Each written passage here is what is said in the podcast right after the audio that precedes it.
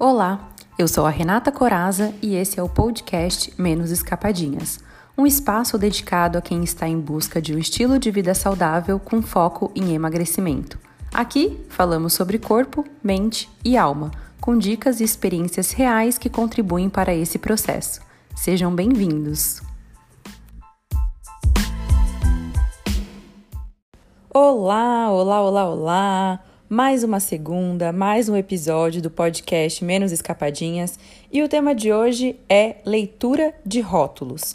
Você sabe ler o rótulo dos alimentos que você consome? Sabe a importância disso? Ler o rótulo te ajuda a conhecer o que existe dentro da embalagem. Mas, Renata, por que raios eu quero saber disso? Se a embalagem diz que é saudável, eu vou confiar. Hum, não. Não se engane. Nem tudo que aparenta ser saudável, de fato, o é. E é exatamente por isso que eu trouxe esse assunto aqui. Quando você faz a leitura de rótulo, facilita a sua tomada de decisão na hora de comprar um produto industrializado, já que essa leitura permite que você compare produtos semelhantes e avalie a quantidade de nutrientes que possui. Então, ver os rótulos dos alimentos não é só para quem quer emagrecer, é para quem quer comer melhor essa é uma prática que, na minha opinião, deveria ser feita por todas as pessoas que desejam ou que precisam melhorar os seus hábitos alimentares e de consumo.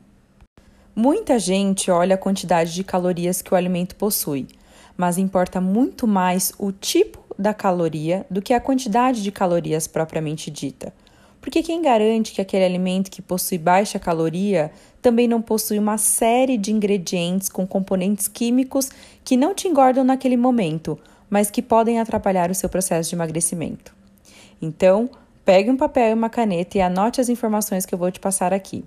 A informação nutricional, ela normalmente está indicada dentro de uma tabela, onde é possível visualizar primeiramente qual a porção do produto, 30 gramas, 50 gramas, 100 gramas.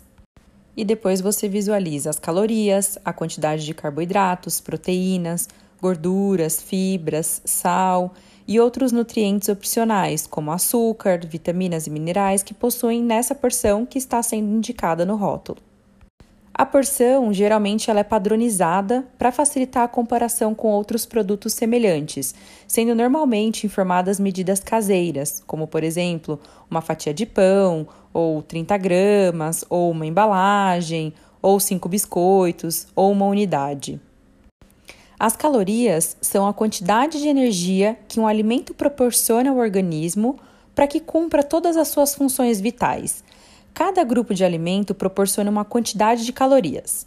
Uma grama de carboidrato te fornece 4 calorias. Uma grama de proteína fornece 4 calorias também. E uma grama de gordura te fornece 9 calorias. Então notamos que a gordura ela é mais calórica. Agora vamos para os nutrientes.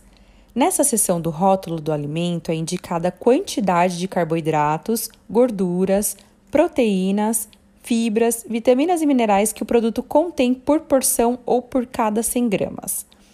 A porcentagem de valor diário é representada com o símbolo de porcento mais as letras V e D, e ela indica a concentração de cada nutriente por porção de alimento baseado em uma dieta de 2.000 calorias por dia.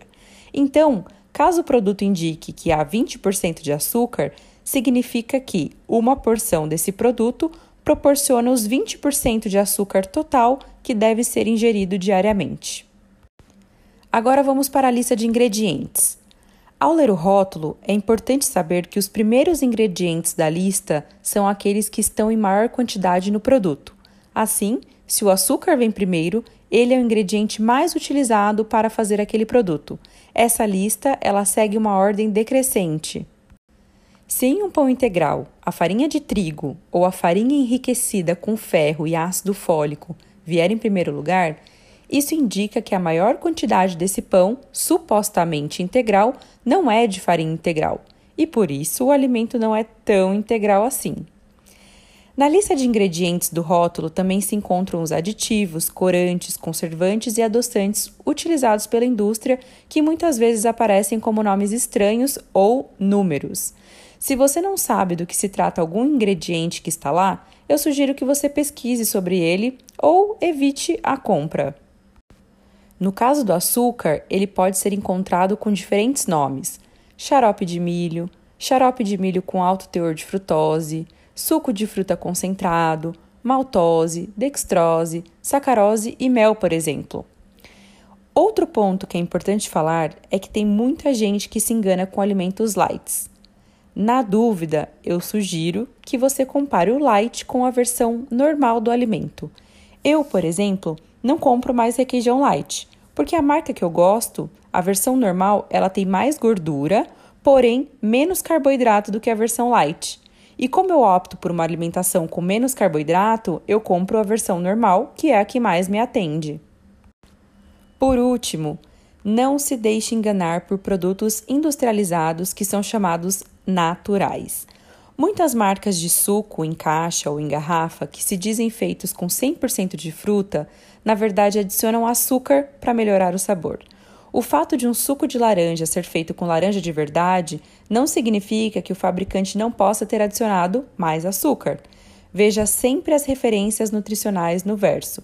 Se tiver adição de açúcar, evite, pois a fruta por si só já é um alimento rico em carboidratos.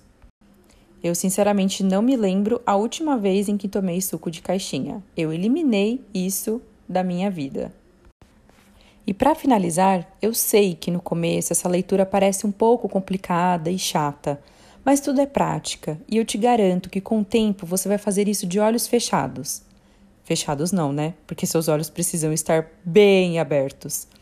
Eu espero ter contribuído com seu entendimento dos alimentos que você coloca para dentro do seu corpo. E se você não tem o costume de fazer essa leitura, aqui vai meu convite para você incluir esse importantíssimo hábito em sua vida.